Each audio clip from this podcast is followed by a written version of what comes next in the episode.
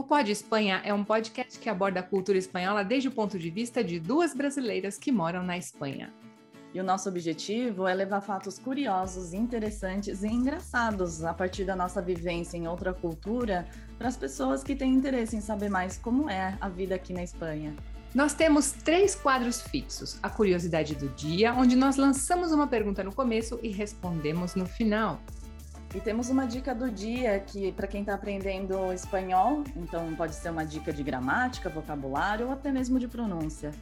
E te o terceiro quadro é intraduzível, uma palavra ou termo não traduzível, do espanhol ao português ou do português ao espanhol. Acompanhe a gente nas principais plataformas de podcast e também no YouTube. Oi, gente, eu sou a Cris Passino. E eu sou a Leurano. E este é o podcast Pode Espanha. Mas pode ou não pode, Cris? Pode, pode sim, pode tudo. Só não pode assunto baixo astral, né? Exatamente, exatamente. Paulistana, jornalista e fotojornalista, professora de português, tradutora, mãe e empreendedora digital. A nossa convidada de hoje passou por uma transição de carreira aqui na Espanha e atualmente é um sucesso no Instagram com quase 350 mil seguidores orgânicos no seu canal. Ela fala sobre a criação consciente, educação emocional e dá apoio aos pais através do seu conteúdo muito bem bolados. Com vocês e com a gente, Maíra Soares. Seja bem-vinda! Obrigada, Cris. Obrigada, queridas. Muito prazer estar aqui. Obrigada pelo convite. Imagina. Então, conta para nós, Maíra, o que, que, você faz além de tudo isso? Conta um pouquinho do seu projeto, conta um pouquinho o que é o canto maternar, e aí a gente já vai começar a entrevista contigo.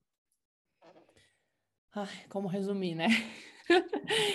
Enfim, é... o canto maternar é um espaço que eu criei nas redes sociais para falar sobre maternidade ele surgiu é, depois de eu ter me tornado mãe aqui na Espanha, em 2015, mãe da Nara, que está com seis anos, a minha filhota.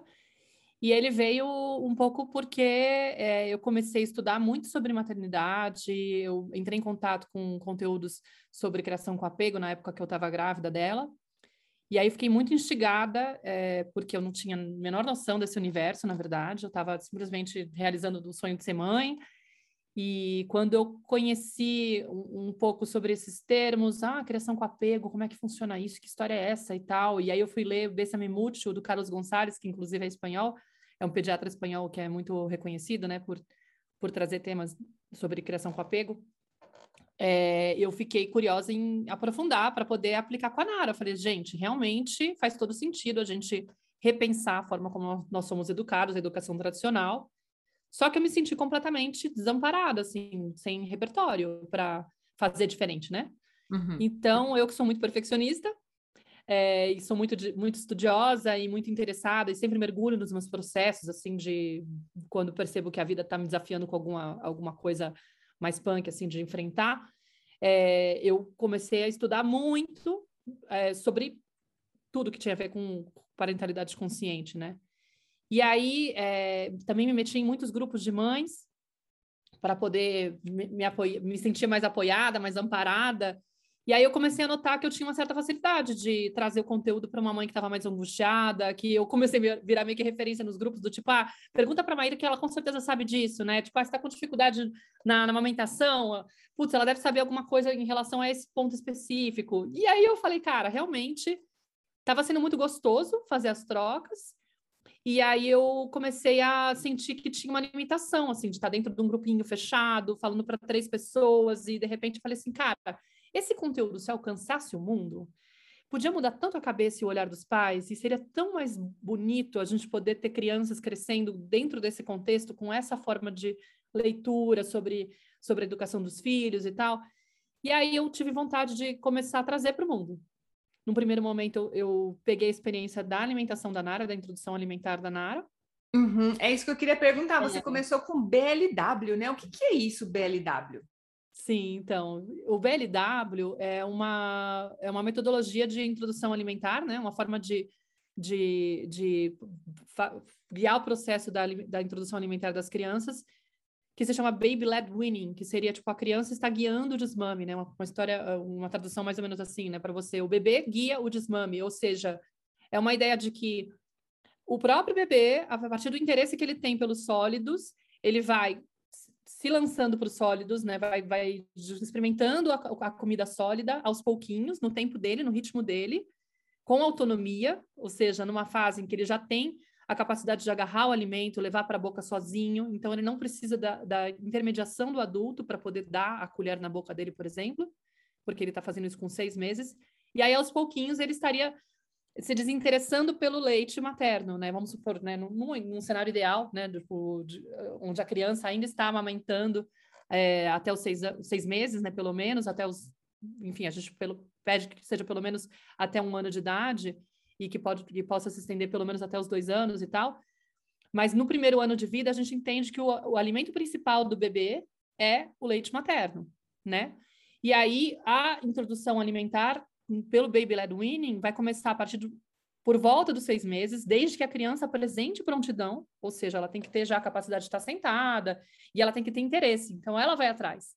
E é super legal, porque na verdade você já introduz com sólido, né? Você já apresenta para a criança a comida em pedacinhos para que ela possa agarrar, para que ela possa realmente fazer esse movimento, não é a, a mãe ou o pai que colocam a colher na boca da criança. Então não tem necessidade de papinha. E é uma coisa que mexe muito com a cabeça das pessoas, porque como assim não vou dar papinha, né? Todo mundo, de certa forma, o adulto ele tá louco para ter o controle da quantidade, da, da, forma como a criança vai receber, e de repente a gente deixa um pouco na mão da criança. Então, isso em si já é um trabalho interno gigante de permitir que a criança faça no ritmo dela, esse contato, tenha o contato com o alimento no ritmo dela e a gente confiar que ela está sabendo, que ela conhece, que ela sabe a necessidade dela, que ela está explorando, que ela não precisa comer um prato completo logo de cara, entendeu? Que ela não precisa da papinha, porque antes se introduzia antes, então antes a criança não podia mastigar, e aí faz sentido ter a papinha, mas com seis meses ela já tem capacidade de mastigar, então não precisa ser líquido, né? Pode ser sólido. E aí foi tão assim, mexeu tanto comigo, porque no fundo você mexe muito com com crenças que você tem mesmo em relação a, a, ao alimento ou, ou a forma de conduzir a alimentação da criança, né? E aí, só, só a pauta da, da alimentação já falava, nossa senhora, para abrir mão desse controle, é um trabalho interno tão gigante que uhum. eu já quis começar a trazer a minha experiência e eu criei uma página, um perfil que era o BLW Underline Nara, onde eu fazia foto dos pratinhos e contava do processo do, do Baby Led Winning. E foi muito gostoso. Eu cheguei até uns 6 mil seguidores na época. A gente interagia muito, mas era muito assim, sem nenhum, digamos, sem nenhum, sem rentabilidade, sem nenhum, não tinha trabalho lá envolvido, não tinha remuneração nenhuma, entendeu? Era mais uma coisa de compartilhar. E aí eu comecei a estudar empreendedorismo, né? Falei, poxa, de repente é uma via que eu posso entrar, né? Eu estava trabalhando como tradutora antes de ter a Nara, como como professora de português, foi assim que eu te conheci, é, para estrangeiros aqui na Espanha. E aí eu falei, cara, de repente eu posso trazer isso, profissionalizar isso e tornar isso um trabalho. E aí, quando a Nara começou a crescer e a parte da alimentação já não me instigava tanto, já não era algo que eu tinha vontade de continuar falando a respeito, porque já não era uma etapa de desafio com ela e eu estava estudando outros temas, eu falei, cara, eu acho que eu preciso ampliar ao invés de focar só na parte da alimentação, de repente eu posso criar um perfil que fale de comportamento infantil, né? Que fale de criação consciente e tal, de criança interior. Aí já estava um pouco mais elaborado o meu, meu trabalho. E aí eu criei o canto maternar. Foi assim que surgiu, né? O canto maternar foi para poder trazer tudo que eu estava é, conhecendo, aprendendo a partir da experiência de ser mãe, mas também por, pelos cursos que eu comecei a fazer, programas online que eu comecei a fazer sobre todo esse universo. Eu falei, ah, agora eu vou tentar trazer isso de uma forma que eu possa também é, criar um negócio, né, online.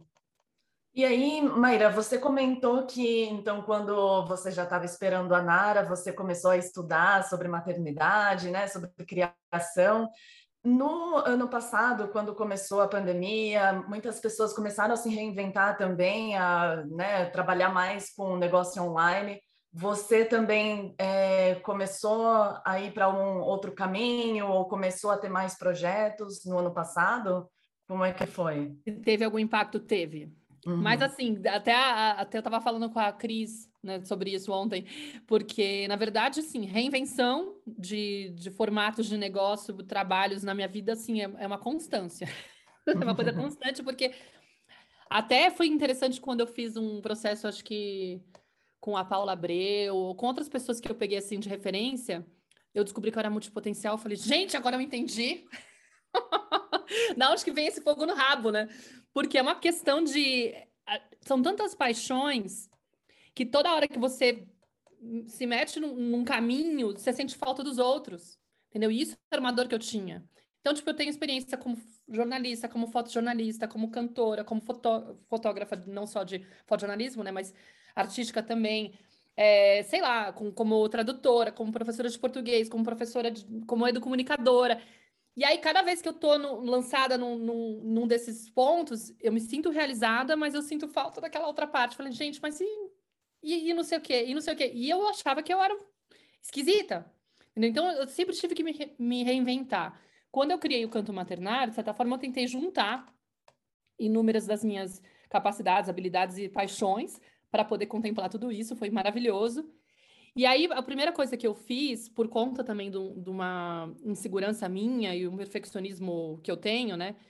Eu senti, quando você vai estudar o empreendedorismo digital, eles te ensinam dois caminhos mais fáceis, né? Tipo, de você se colocar para trabalhar com, né, com, com, essa, com esse campo. Ou você se torna afiliada, onde você pega pessoas que, que produtores que têm serviços online e você oferece os serviços dessas pessoas e recebe uma comissão, né? Ou você se torna produtor. Você vai oferecer seus serviços, você vai adaptar para o mundo online aquilo que você conhece. Pega o seu conhecimento e fala, ah, vou trazer para o mundo, vou criar um curso, vou criar um e-book, vou criar, tipo, sei lá, alguma coisa que as pessoas possam adquirir que seja meu. E aí, o meu primeiro ponto foi: hum, tá, eu estou estudando, mas, meu, não, tem gente que sabe falar melhor sobre isso, né? Tipo, quem sou eu? eu fiquei com aquela pressão. Então, o meu primeiro caminho foi ir para o mundo da filiação. Eu achei que era mais óbvio, entendeu? Vender dos outros, porque eu não tinha nada para falar ainda, entendeu? Não me sentia pronta, o perfeccionismo lá batendo forte. E aí, por muitos anos, eu trabalhei de 2017 até 2021. Não, 2020, né? Que foi a, pandemia. Praticamente só com é, afiliação né? Eu fui me movimentando por aí e é, e é, bem, assim, difícil de você crescer, mas eu me tornei referência. É, foi bem legal, assim, no mundo materno acho que eu era talvez uma das filiadas mais, é, digamos, de referência mesmo entre os profissionais, né? Não, faz, faz coisa com a Maíra, que ela vai fazer campanha, não sei o que. Eu ajudava as pessoas a, a venderem os cursos. Quando chegou a pandemia, eu estava num contexto que eu estava com praticamente um, uma parceria grande e as outras eram muito pequenininhas, já não dava dando muita bola. E aí essa parceria se fechou, né, logo no comecinho, junto com o começo da pandemia. Foi a hora que eu senti aquele tapa na bunda, eu falei, meu Deus do céu, né? e agora? Então eu tive que me reinventar, porque praticamente era como se eu tivesse ficado sem emprego. Uma daquela galera que todo mundo, quem ficou impactado porque não podia mais ir para os lugares, fisicamente não podia se movimentar e perdeu o trabalho. Eu estava nessa, só que não é, só que era online, né? Era, era uma situação que os parceiros falaram, não, para a gente não interessa mais, não sei o que, não sei o que lá, e aí eu falei, e agora, o que eu faço? E eu estava com muito conhecimento acumulado. Eu estava sentindo já há um tempo a necessidade de oferecer algo meu, mas a minha insegurança e o formato do meu trabalho, que era muito tipo de trabalhar muito, não, não me, impedia, né? Você está falando muito conhecimento de anos, né? Não é, é muito conhecimento, é, são anos e lendo livros. Você é uma devoradora de livros, você consome muito tudo aquilo que você você lê muito também, né? Então você estava se alimentando. É, e todos os programas que eu vendia, né, eu fazia eu participava, então eu estava fazendo várias formações, não só de programas online, mas certificações também. Então, tipo assim, conhecimento tinha a, a top, como falam aqui, né? tinha muita coisa, era só insegurança mesmo. E a questão de não conseguir me organizar porque eu não tinha tempo de contemplar, vou, vou montar um curso e tal. A primeira coisa que eu fiz foi começar a atender online, individualmente. Mas aí o câmbio também começou a subir, meu público é todo no Brasil, né?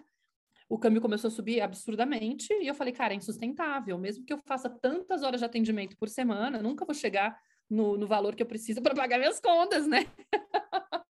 eu fiquei naquele impasse. Então, eu tive que me, reinventar no sentido de criar uma coisa mais para mais escalonada, né? Então, eu pensei, eu vou começar a montar grupos de mães. Eu vou, ver, vou experimentar isso. Aí, eu criei a mentoria é, é, maternar consciente, né? Para poder trazer grupos e, e conseguir fazer com que a coisa fosse mais fácil para mim, né? Sustentável para mim, economicamente. E também para poder abraçar, tipo, arriscar um outro formato, que era de estar em grupo, porque na verdade é muito potente. É muito ah. potente. E tem outra é. coisa também, Má, quando as coisas acontecem em grupo, existe uma sinergia. E essa sinergia vai alimentando o grupo, e cada grupo é uma história, bom, como professora a gente sabe, né? Eu, você e a Lê, como professora, a gente sabe. E, e também uma coisa muito importante do quando a gente é infoprodutor, né? Que se chama quando a gente tem um produto online, é, é uma frase muito forte que é assim: feito é melhor que perfeito, né? Total. Então a gente vai adaptando as coisas. De repente, você fala, a primeira edição não é aquela que eu pensava, mas é como saiu. De repente, a segunda você altera, ou não, ou você fala, é assim que vai ficar, não? Sim, sim. E vai tendo muito feedback também, né? Sim, exato. Você vai ajudando a, a moldar. A gente aproveita o retorno. Eu comecei com seis semanas de processo, e aí os encontros eram ao vivo, é, só tinha os encontros ao vivo. Depois eu fui estruturando para deixar para oito semanas, de estruturar em módulos. Aí eu comecei a entregar os módulos é, gravados em áudio para que elas pudessem se antecipar a cada encontro, entendeu? E, e aí eu vou pegando feedback, sempre vai alterando, vai alterando, vai ampliando, vai aprofundando, sei lá, a gente vai mudando. E até às vezes você vai percebendo, será que é, ainda é disso que eu quero falar? É desse jeito que eu quero falar? Às vezes um produto morre no meio do caminho, agora tá tentando criar coisas novas. Mas foi muito legal que a vida tenha me empurrado. Como é que fala as vaquinhas do brejo? de certa forma, sabe? Eu agradeço ter perdido aquela parceria de certa forma, porque foi o que me empurrou, me obrigou a me reinventar. Certo. Eu tenho uma pergunta. De onde veio o nome Canto Maternar? Então, na verdade, é, eu sempre gostei muito de escrever, né? E tanto é que eu fiz, fui fazer jornalismo e tal, e eu sempre fui de fazer blogs e coisas assim mas era uma coisa muito pequenininha, muito, muito escondidinha. E eu tive um que era chamado Canto Silencioso, do tipo assim, é um cantinho silencioso que de repente duas pessoas vão ler, me dá um pouquinho de vergonha, mas eu morro de vontade de mostrar para o mundo e tal. Eu sempre tive um, um, uns espaços que eu chamava canto alguma coisa, canto alguma coisa, como se fosse rincon mesmo, né? Mas, de certa forma, era sempre foi uma brincadeira. Por quê? Porque como eu tinha, é, meu maior desejo era ser cantora, e era outra trava que eu tinha, era como se eu tivesse garantindo ter uma referência do mundo da, da, música dentro dos meus espaços. Então, era um trocadilho. Quando eu criei o Canto Maternário, que eu lembro que eu estava estudando empre empreendedorismo digital com a Rafa Capai, maravilhosa, do Decola, ela falava da gente unir, né, todas as, as habilidades que a gente tem, as paixões e tal, tenta contemplar tudo que você puder e tal. E eu falava, cara, aonde que a música vai entrar nesse projeto com a Nara? Porque, tipo, não tinha muito, digamos, eu não, eu não sou uma profissional da música, eu fiz, eu sou cantora e tal, mas eu, tipo, não, não, não a ponto de poder ensinar, sei lá. Aliás, pensando, canta pra caramba, desculpa, tem que... É. eu ficava pensando, meu, não tem muito como eu trazer isso como se fosse uma, um produto, por exemplo, né? Isso que eu tava pensando, tipo, não vai ser algo que eu vou vender, né, a música. Mas é quase como se eu tivesse tentado colocar assim, eu vou deixar ali, vai saber lá no fundo, vai, ser, vai saber lá no futuro se de repente não dá para contemplar. Porque a fotografia estava dentro, o design estava dentro, é, o texto estava dentro, sei lá, a vontade de fazer vídeo, de gravar, de ser atriz, até agora, tipo, agora que eu estou fazendo uns vídeos sobre a, madre, a, mãe, a, série das mães imperfeitas, que está super divertido, tem um lado meu aí que quer atuar, que muito tá legal. explorado. Muito legal. Olha, parabéns, é. porque você fala, gente, ô mãe, não sei o que, não sei o que. É, e, e, a filha chegando a conclusões e a mãe chegando a conclusões. Tá? Olha, tá muito legal, viu? Parabéns. Então, e é meio isso, assim, é, é, eu meio que contemplando várias facetas minhas, explorando, e aí eu deixei isso meio assim, tipo, vai deixar o canto que tem a ver com rincon, né? Um, é um canto sobre maternar, e esse maternar não é só sobre mães, é sobre maternar a criança interior. Então, muitas pessoas acham que é só focado para o pai, para a mãe, não para o pai. Mas, na verdade, o pai também pode aprender a maternar a própria criança interior. Mas a ideia era, vai que um dia entra. E eu, e eu acho que agora é possível que comece a entrar, não sei se como produto, mas como referência, porque eu uso muito a música para para apoiar na área emocionalmente, entendeu? Para trazer uma, uma coisa da autorregulação, para trazer um clima, um ambiente. E aí eu tenho é, usado duas musiquinhas, por exemplo, da, Fema, da Fabiana Godoy, que tem o, o, perfil musical, que é maravilhosa. E, eu, a, e todo dia até pensando, não, eu vou começar a fazer coisas com ela, porque eu acho que dá para inserir sim como referência, uma coisa mais formal. E, por exemplo, na última série de surtos maternos, que foi o último lançamento que eu fiz para as pessoas conhecerem um pouco a mentoria e, e fazerem uma espécie de degustação antes de se inscreverem, eu ofereci para elas, eu ensinei para elas a cantar essa música no, numa aula ao vivo e tal. Eu falo, olha, não é tão não é tão difícil assim não inserir, entendeu?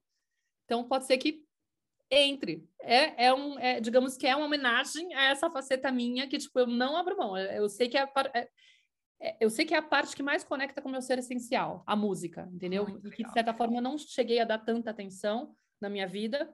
Tem talvez uma dor em relação a isso, mas tem a possibilidade de recuperar essa, isso e inserir, inclusive, profissionalmente. Uhum. E Maíra, você comentou já que desde a época da, que você estava esperando a Nara, você vem se reinventando constantemente, tanto por, porque você tem muito interesse em conhecimento, em leitura. Depois, no ano passado, com a pandemia, por causa da, da conversão né, do real ao euro, você teve que aí se virar para se virar nos 30 para continuar seguindo a, a, sua vida aqui. É, você teria alguma recomendação especificamente para os brasileiros que têm uh, que estão passando por alguma dificuldade na carreira e que têm esse medo de mudar de, de, totalmente, né, fazendo um giro, um giro não, né, mas daí uma volta de 180 graus e tem esse receio, fica com o pé atrás. Que conselho que você daria? Olha, acho que se for, é, como é muito amplo, não dá para saber a realidade de cada um, né? É porque uhum vai saber, não sei em que mundo que eles estão. Acho que eu diria para agarrar a fé que a gente tem. Minimamente, assim, sabe? No sentido de que o brasileiro ele tem essa coisa de acreditar, né? E, e eu acho que é possível. Esse é o ponto, assim, do, do, do, que eu diria.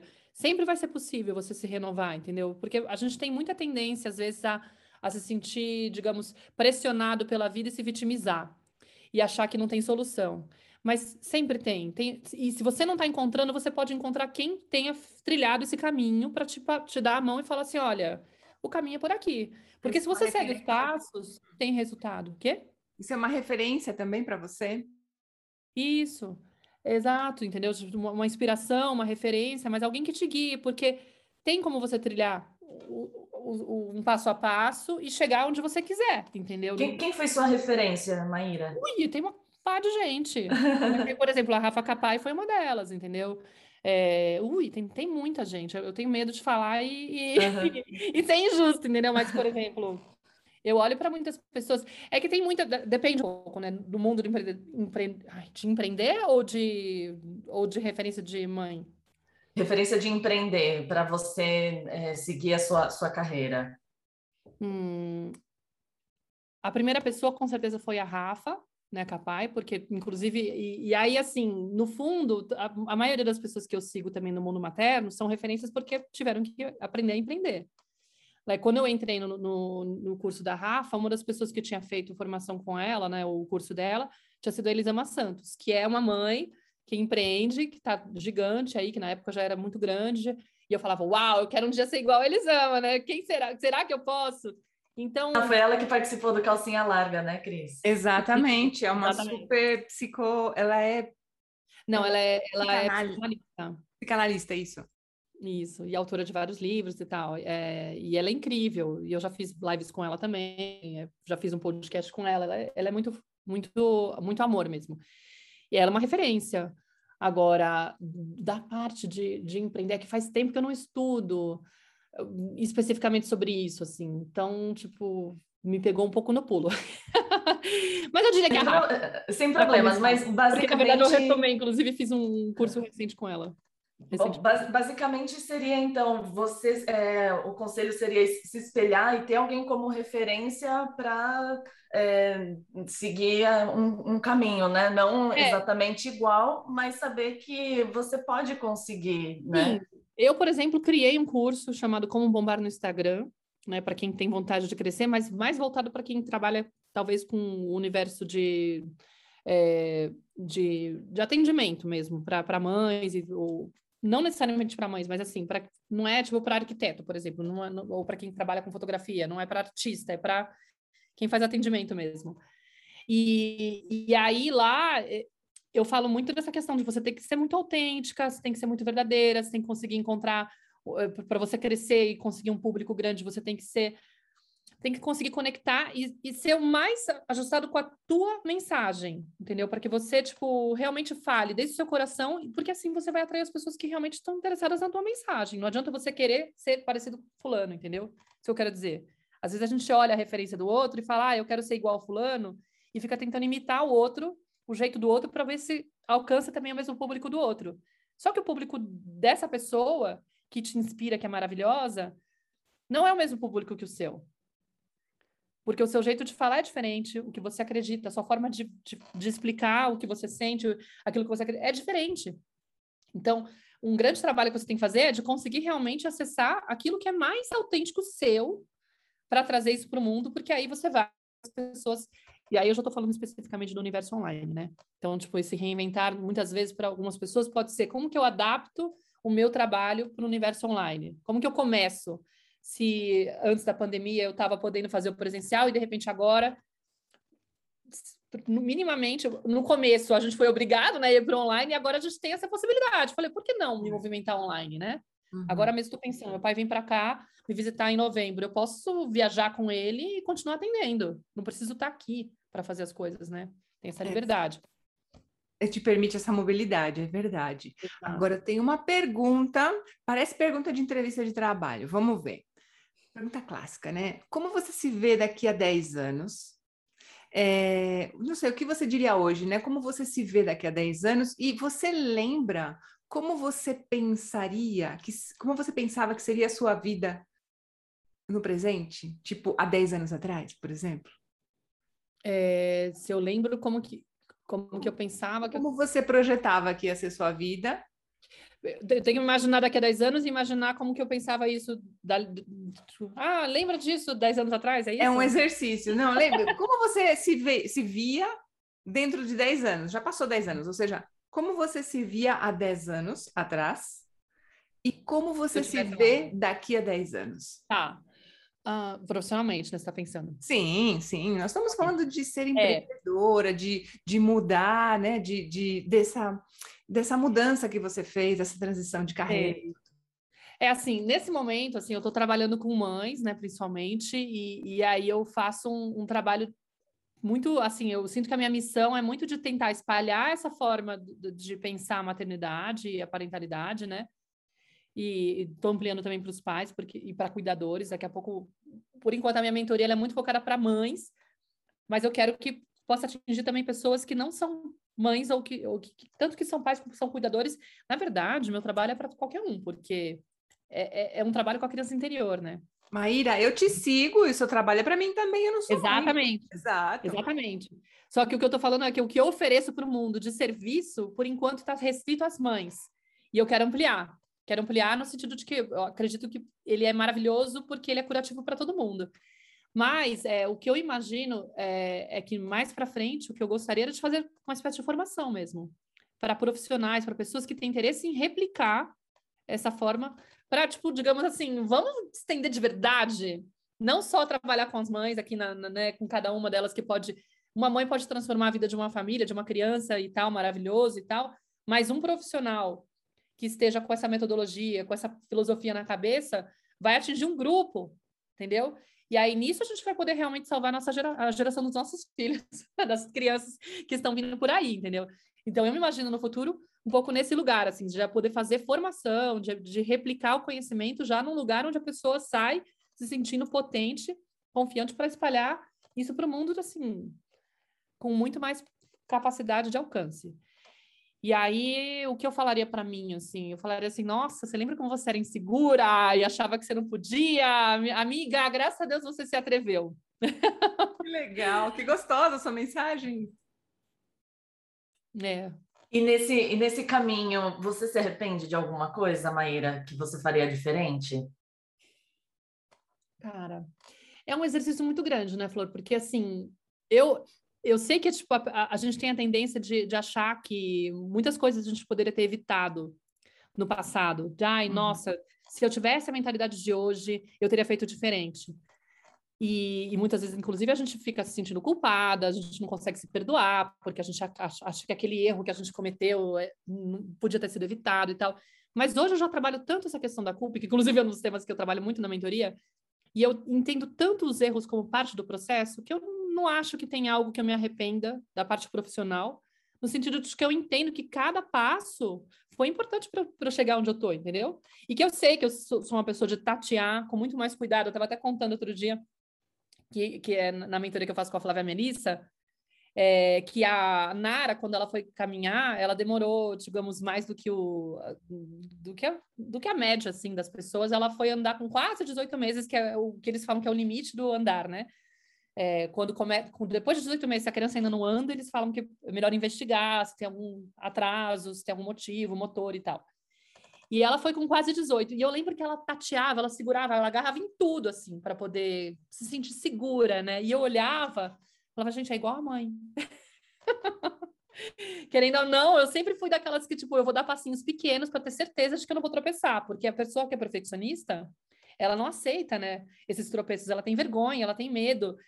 E, e eu entendo que esse é o meu ritmo. Hoje eu tenho, digamos, eu integrei essa parte minha, eu não fico olhando para isso como se fosse, ah, eu, eu podia ter sido mais rápida. Eu podia ter sido mais rápida, mas eu não tinha como, porque eu era a pessoa que eu era naquela época, entendeu? Eu consigo honrar a Maíra que eu fui e entender que essa Maíra foi que construiu o caminho para chegar até aqui. Então, tipo, não tenho essa coisa do me arrepender, porque seria como se eu tirasse um aprendizado do erro, entendeu? Do, do, tal do, entre aspas, erro. Não é um erro, ninguém tá vendo meu vídeo, então quem tá ouvindo, saiba que eu estou fazendo muitas aspas aqui. Eu, não, eu nem consigo mais olhar o erro como se fosse um erro. Eu entendo que é parte de uma etapa de aprendizado, parte do nosso processo de crescimento. Entendeu? Algumas pessoas são mais rápidas, outras são mais lentas. Algumas decisões, entre aspas, erradas, vão ser justamente a experiência que você vai ter falar, hum, esse caminho aí não rola. Porque não tem como a gente aprender a andar sem tropeçar. Por mais que você se agarre, né, como a Nara fazia, você vai tropeçar também, entendeu? E aí, o que, que eu faço com uma criança que tropeça? Eu pego ela, falando, você está precisando de ajuda? Se machucou? pega aqui na mãozinha da mamãe, vamos lá que a gente continua. Mas não dá para ficar, tipo, achando que, tipo, ô, oh, que isso errar? Que isso tropeçar? Entendeu? Faz parte. E mesmo quando a gente aprende a andar, a gente pode acabar escorregando e tropeçar. Porque sem querer pisa no chão molhado.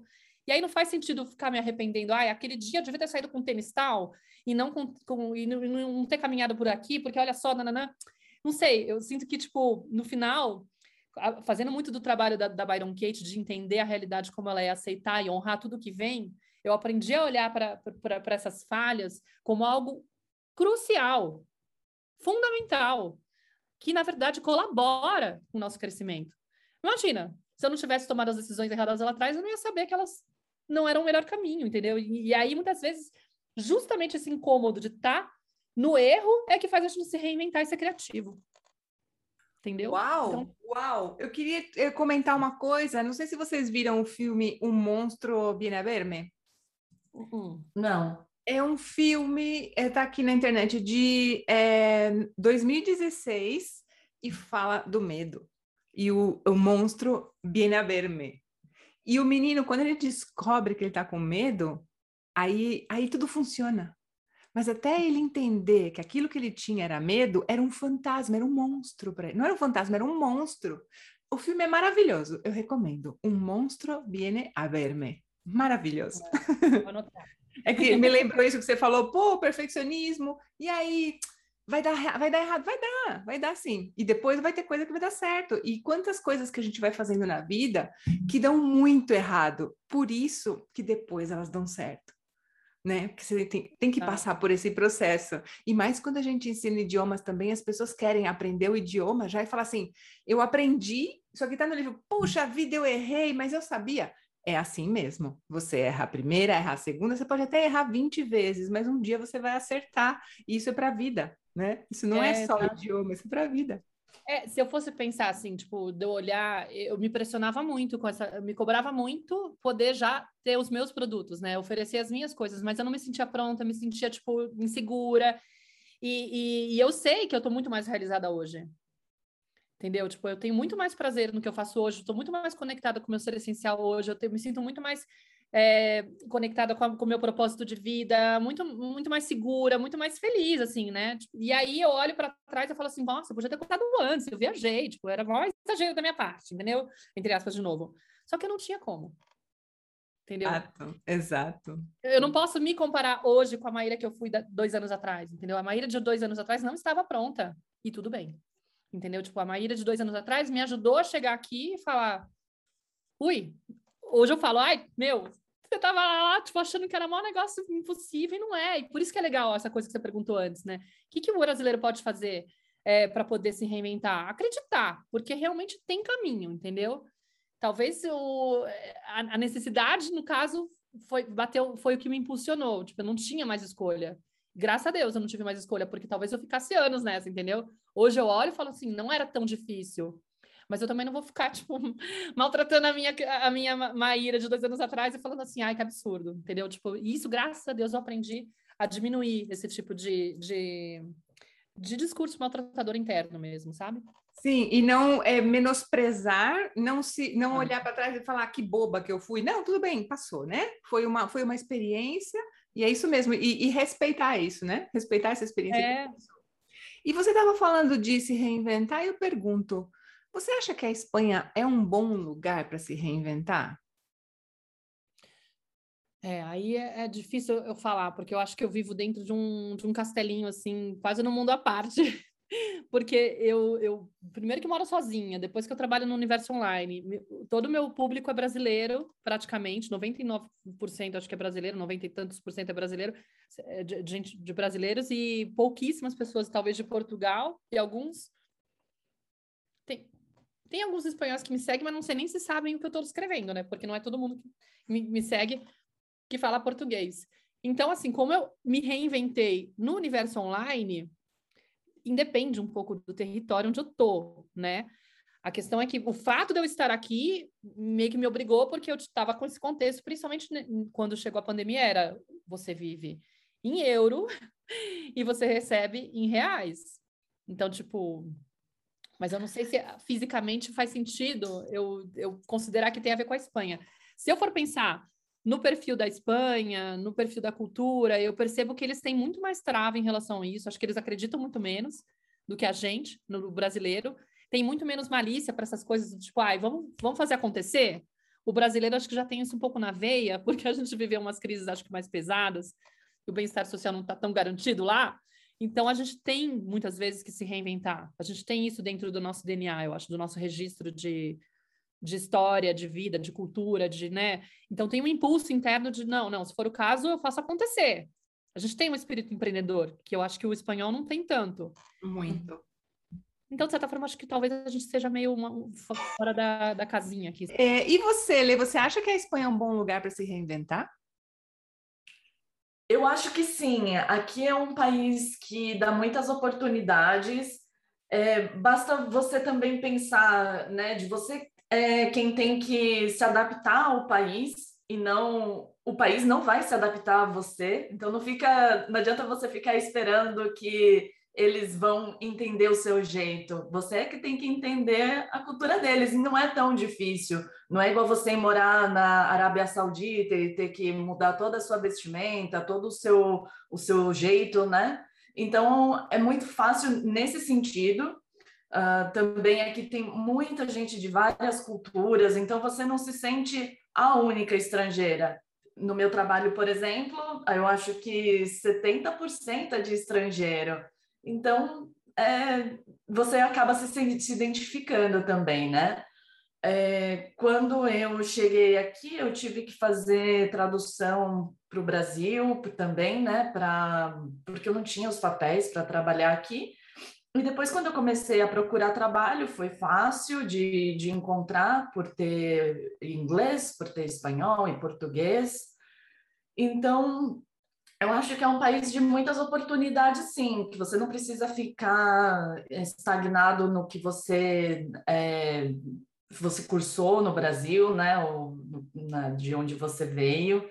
É, e eu já, por ter morado nos Estados Unidos, no Canadá, Acho que aqui é um país mais acolhedor e também uh, em relação à saúde, agora que a gente teve um bom exemplo, é, eu dei graças a Deus que eu estava aqui, não nos Estados Unidos, quando, quando tudo começou, quando a pandemia começou. Entendi. Olha, eu acho também que a Espanha é um bom lugar para se reinventar, a Espanha, como país, sim, eu acho que a cultura também ajuda, mas tudo isso que você falou, eu super concordo com relação à adaptação cultural e tudo mais, mas eu acho que o fato de você estar predisposta a se reinventar, predisposta a aprender e sair fisicamente de um lugar te ajuda. Te ajuda muito porque uhum. você também tem que não é a saída não é só física, a saída é também é, circunst, é toda a circunstância muda. Então você tem que se reinventar, se você quer, obviamente. Se você está predisposta ou predisposto, eu acho que sim, a Espanha é um bom lugar para se reinventar. Mas eu acho que, em geral, acho que qualquer lugar é bom para se reinventar, desde que você tenha essa, essa abertura.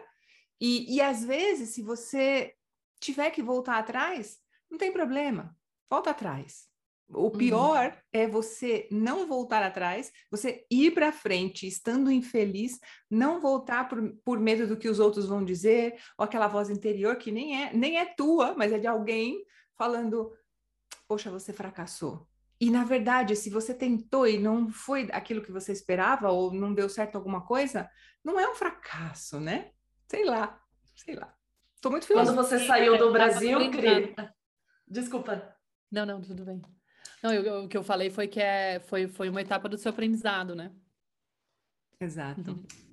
Quando você saiu do Brasil, Cris, lá em 2004, você não imaginava que hoje em 2021 você ia estar tá fazendo tantas coisas diferentes, na, nada a ver com o que era, com o que você fazia lá no Brasil, né?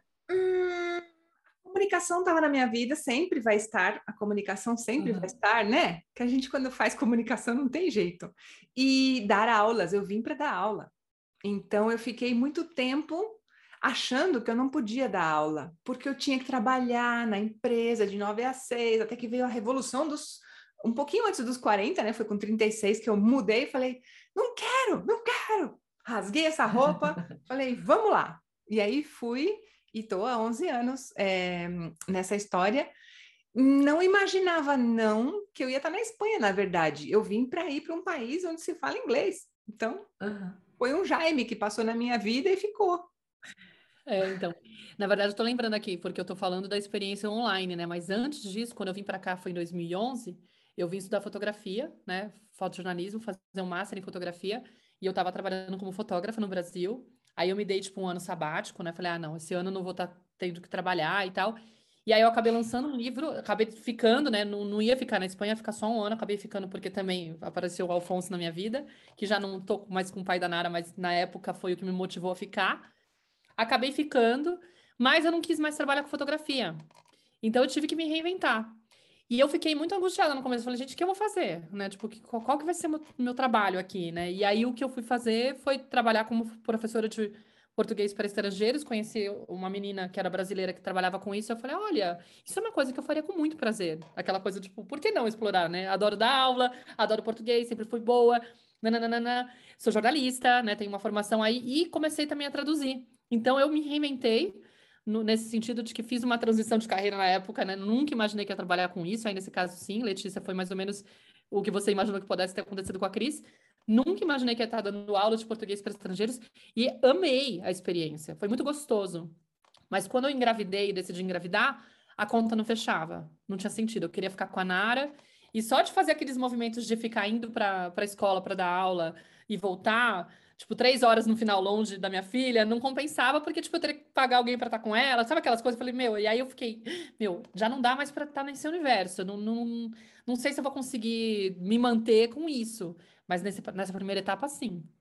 É, foi muito legal, porque deu super rolou, de dentro da, da realidade da, da Espanha, de repente criar um, um, um, um trabalho novo, começar do zero, e ter, ter digamos, o, o ambiente favorável para ir por esse caminho. Entendeu? Foi ótimo. Muito legal o bate-papo, muito é, esclarecedor e você é uma pessoa que traz muita energia boa e dá vontade de é, olhar para você e falar eu também quero, eu também quero é, ter essas oportunidades e é, não sei, é, é, como se me desse mais segurança de tentar trilhar outros caminhos. Que legal. e eu acho, é, eu acho que é isso o, o, motivo pelo qual um monte de gente te, te segue, porque você é muito inspiradora. É, que bom, que legal. E como que as pessoas podem te encontrar, Maíra? Você tem o Instagram e eu não sei se você está no YouTube também. Tô no YouTube, tem um público menor lá, não, não consigo focar tanta energia, mas tem a, o Canto Maternar no YouTube, é só buscar Canto Maternar que você acaba caindo em mim. No Instagram também é Canto Maternar. Uhum. É, tem o Telegram também, Canto Maternar. Hum, acho que os três principais. Tem o Facebook também, do, do Canto Maternar. É, e, e, é isso, Maíra Soares, mas acho que o, o, usando o canto maternar você acaba entrando né, nesses quatro ambientes para poder consumir. O maior, a maior interação acaba sendo pelo Instagram mesmo. Uhum, é então, verdade. Tem a minha página vale. maternar.com, que é um uhum. blog também, que tem algumas coisas lá, algumas referências de coisas que eu lanço, mas o maior movimento é no Instagram. E agora, Maíra, a gente vai para os quadros fixos, que nós temos todos os episódios no final. Nós falamos sobre uma curiosidade é, sobre o, aqui da Espanha, sobre a cultura, é, uma dica do dia para quem está aprendendo espanhol e alguma, algum termo intraduzível. Pode ser que esse termo não tenha uma tradução específica para o outro idioma, ou pode ser que é, a tradução não é, não seja literal, né? Até tenha um significado, mas que a tradução não seja literal. E essa é a graça. Comigo. Ai, meu Deus. Ah, não, não, não, não. a gente começa os quadros e aí, se você quiser interagir, fazer alguma pergunta, dar uma opinião, Fica à vontade. É, eu que tá tenho bom? a minha filha, né, tipo, que fala português e espanhol e sempre confunde, principalmente quando ela volta da casa do pai, ela fica misturando tudo, e aí é uma confusão, às vezes dá um choque de, tipo, incompreensão, falar, ah, meu Deus, Nara, que eu não tô entendendo, você tá falando uma coisa que em espanhol significa isso, em português significa isso.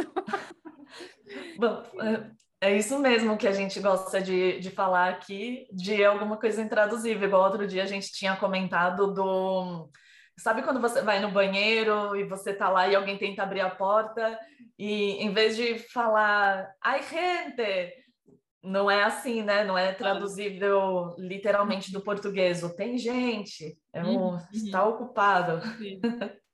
e hoje a Cris trouxe uma curiosidade super interessante que é sobre a, a quarta-feira abreviada com a letra X. É isso mesmo, Cris? Por quê?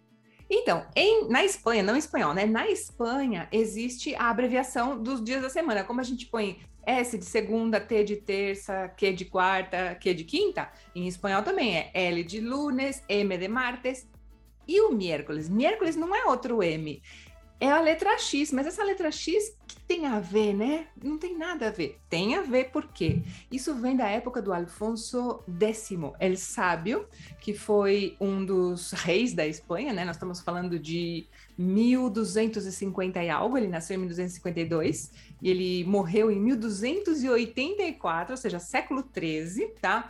Ele, ele foi uma pessoa muito importante na norma, normalização linguística, na normalização ortográfica, nas é, inúmeras traduções de manuscritos que havia do, do, do, começo da Idade Média e foram utilizadas várias abreviaturas. Então, a língua espanhola começou a mudar a partir daí. Lógico que depois veio Corominas, no século XVI e tudo mais, mas é outra história. Mas o começo da língua espanhola mesmo foi, é, foi começou a ser normalizado e meio normatizado até no século XIII através do Alfonso el Sábio. Alfonso décimo el Sábio. Esse décimo é um X em números romanos. Que coisa, né?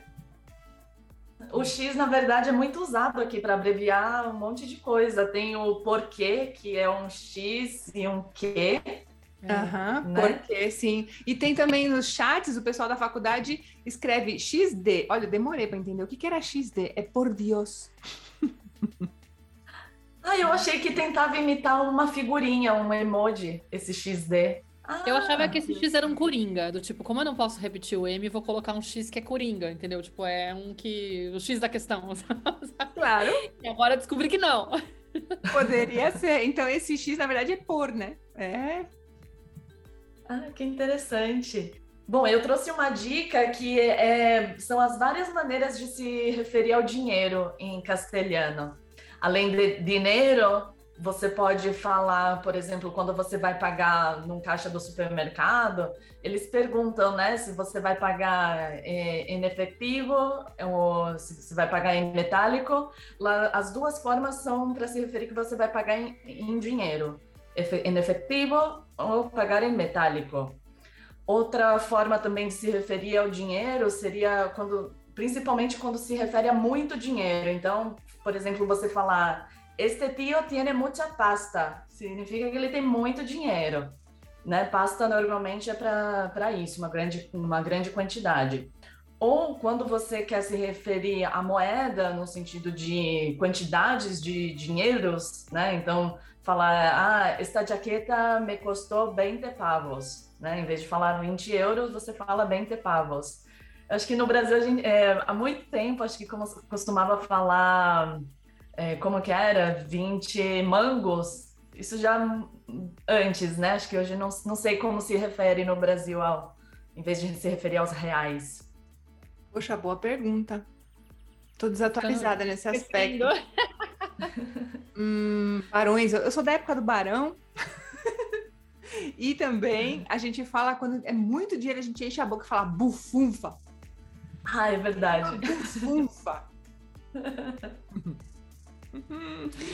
É, e uma maneira para falar que alguém é rico é falar: Este tio está forrado. É, aqui eu acho graça porque eles fazem a conversão para as pesetas, né? Muitas vezes, para poder entender. Tipo, ah, aquele apartamento está custando tanto, deixa eu ver. Isso são não sei quantos milhões de pesetas, porque, claro. Nossa, isso porque uh, o euro foi introduzido já faz mais de 20 anos aqui, hein? Sim, mas tô falando da nossa geração, né? Tipo, ah. tem a nossa idade os adultos da nossa idade, né? Na hora que eles vão pensar, acho que num valor muito grande, para poder ter noção da dimensão, eles ainda têm a referência. E eu, e eu entendo perfeitamente, porque eu, quando faço, quando pago uma coisa aqui, até porque eu tô pagando em real, né? Convertendo, eu sempre faço a conversão. Até hoje, para ter uma noção real do valor, eu faço a conversão. Ah, então eu tô pagando 10 euros de 70 reais. Ah, tá. Tô pagando 70 reais. Aí que eu tenho noção do impacto do que é. Entendeu? Tipo, então, quando eles fazem isso da PC, eu também rio. Assim, ah, tá, eles também precisam. É, mas se você for pensar, também, depois que a Espanha entrou na União Europeia, começou. É que tudo, tudo foi mais ou menos ao mesmo tempo. Existiu a inflação, é, o mundo mudou um pouco também. Então era tipo, você paga 100, 100 pesetas num café e agora você tem que pagar 166 pesetas. É muito, são 66% a mais. Não é, é, bobagem, né? Então, é, o, o, o custo de vida subiu muito e o salário não né? Ai, ai, ai. Falamos, falamos de economia e de política aqui. Agora eu vou trazer o introduzi introduzível, o intraduzível. A minha palavra para o intraduzível, que eu não conheço uma palavra que seja equivalente, é duende. Na persona que tiene duende. Ah, não é o duende igual gnomo? Isso também existe, que é um ser fantástico. Ah. Sim, sim, sim. Mas uma pessoa tem duende? Eu nem sei o que é. Ah, isso é uma expressão é conhecida no flamenco. Significa que a pessoa ela tem um talento, ela tem um encanto, ela tem uma magia. Ela tem uma coisa que eu não sei explicar o que ela tem, mas ela tem arte. Tener duende é isso. E isso se aplica, claro, para o flamenco, porque eles utilizam muito, mas eu fica um pouco fora de contexto se eu disser, sei lá, a Maíra tem duende para os negócios. Mas tem sentido, faz sentido, né? Mas não seria muito usado. Mas normalmente para artes, para coisas assim que você tem um talento que ninguém Uma vai ter esse talento. Como? Uma inclinação, talvez? Mas não é inclinação. O... Não, não, não. É, vem de dentro, não é uma inclinação. Vem de dentro mesmo. É aquela coisa que você fala, não sei explicar tem jeito. tem. Tem jeito, tem jeito para isso. O dom, tem um dom. Ela tem uma magia, ela tem uma arte, é uma ah. coisa que. Sabe quando você olha pra pessoa e fala, eu não sei explicar o que é? Uhum. Isso é duende. É. é tem trampa, uma pro... né? Estrampa, estrampa. Tem uma, uma propaganda que, a, que fizeram uma montagem né, com a Lola Flores, não sei se vocês viram, a La Faraona, Lola Flores, e aí é a filha dela fazendo a voz, e uma das coisas que ela fala é que el andaluz tiene duende, ela diz. Hum. Pra todo mundo. Todo mundo tem que ver a propaganda da cerveja Alhambra. E essas horas que a gente fica, né? Tipo, nossa, é tão difícil acessar, às vezes, a, a compre compreender mesmo a cultura, né? Quando a gente não consegue acessar esses detalhezinhos, né? Falta uma, uma referência mesmo, né? O que, que será que é isso? O que, que será que ele quer dizer? O que, que será que provoca de sentimento nele? É que nem explicar saudade, né? É diferente da a ignorância, não sei o quê. Não é igual. Você não consegue, tipo, a, a pessoa não tem aquele dado dentro dela. Exatamente. A palavra saudade é um excelente exemplo, porque muitas pessoas explicam, ah, isso é morrinha, isso é echar de menos, isso é añorança. Sim. Não é. Não. Eu acho difícil explicar matar a saudade, mais do que explicar o que é saudade, é matar a saudade. Matar a saudade, claro. É. Oh. Mas eu, com a Nara eu já consegui. Ah, porque aí ela é, ela é brasileira, né? Ela tá sendo introduzida. Mas aí eu falo pra ela, ai, matar saudade, eu fico falando assim pra ela. Filha, saudade é quando a gente fica sentindo muita falta da pessoa. E matar saudade é quando a gente consegue poder, tipo, tirar aquela saudade. Então, tipo, a gente vai sentir muita falta que você vai viajar com o papai, vai ficar 10 dias fora e tal, tal, tal. E na hora que a gente voltar, a gente vai fazer um monte de coisa para matar essa saudade. Você vai ver só. Aí acho que ela já sacou. que legal, que legal. Muito bem, vamos terminando por aqui então, meninas. Olha, muito obrigada, Maíra, de novo pela sua participação.